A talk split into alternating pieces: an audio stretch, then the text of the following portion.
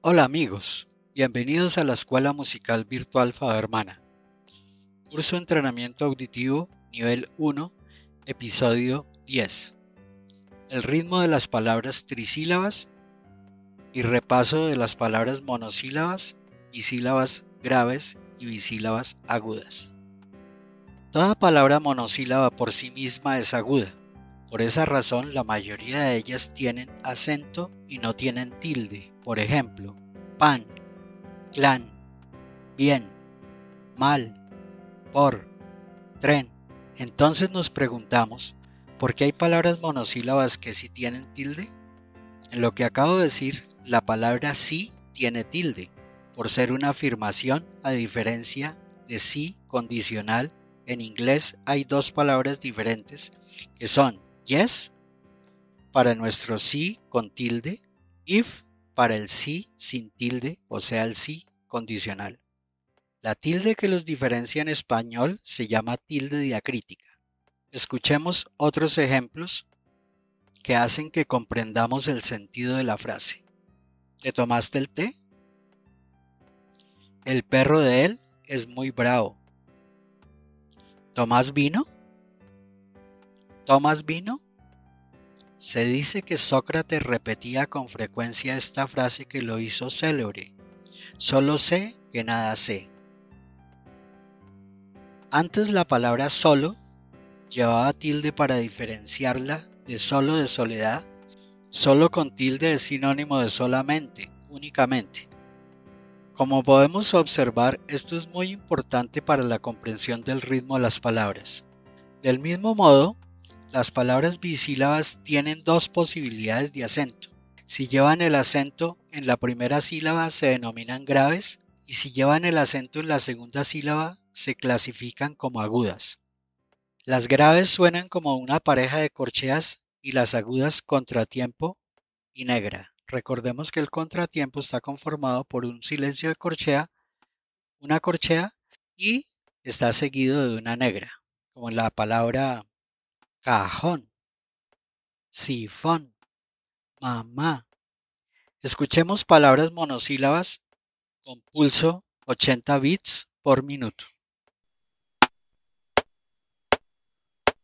Pan, luz, Dios, por, cal, tren, ley, mal, bien, el, un, dos, tres, cien, mil, seis, diez, sur, rey, riel. Palabras bisílabas graves. Casa, perro, loro, gato, niño, lunes, martes, jueves, viernes, mano, diente, carro, árbol, cárcel, fácil, cierto. Palabras bisílabas agudas. Ratón, pared, usted, mamá, papá, nené, Andrés, nariz, ayer, jamás.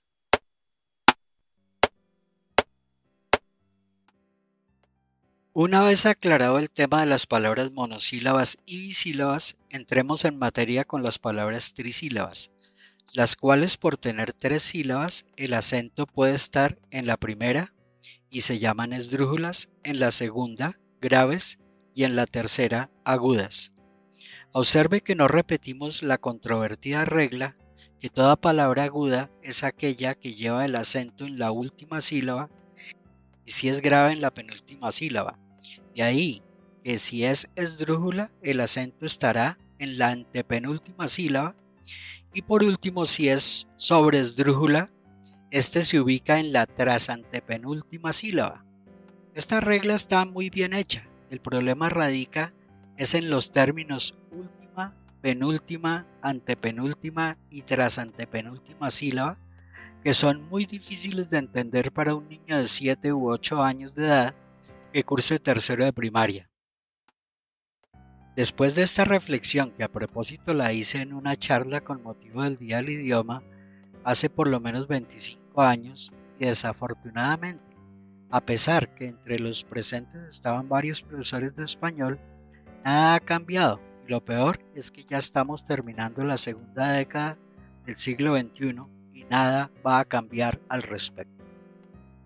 Las palabras trisílabas pueden desplazar el acento y curiosamente se denominan tritónicas, no porque tengan tres tónicas o tres sonidos, sino porque tienen tres tonalidades, tonalidad como color, tono del rojo o el tono del verde, pero aquí se refiere al tono como sonido. Entonces tritónica en español es tres posibilidades de entonación, casi un canto del lenguaje cuando decimos por ejemplo célebre, ánimo, próspero, último, tránsito, índico. Celebre, ánimo, prospero, último, transito, indico. Celebré, animó, prosperó, ultimó, transitó, indicó. Observemos que una misma palabra con desplazamiento de acento cambia el significado. Célebre, celebre, celebré. Ánimo, animo, animó. Próspero, prospero, prosperó.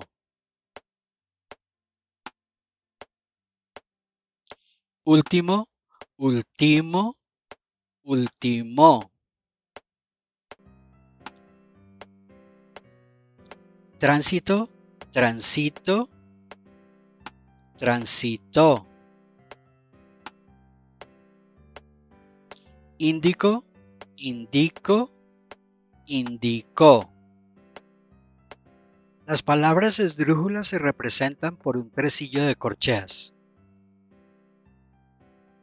Las graves, un contratiempo, silencio de corchea, corchea y una pareja de corcheas. Y las agudas, una pareja de corcheas y una negra. Bueno amigos, aquí termina el episodio número 10.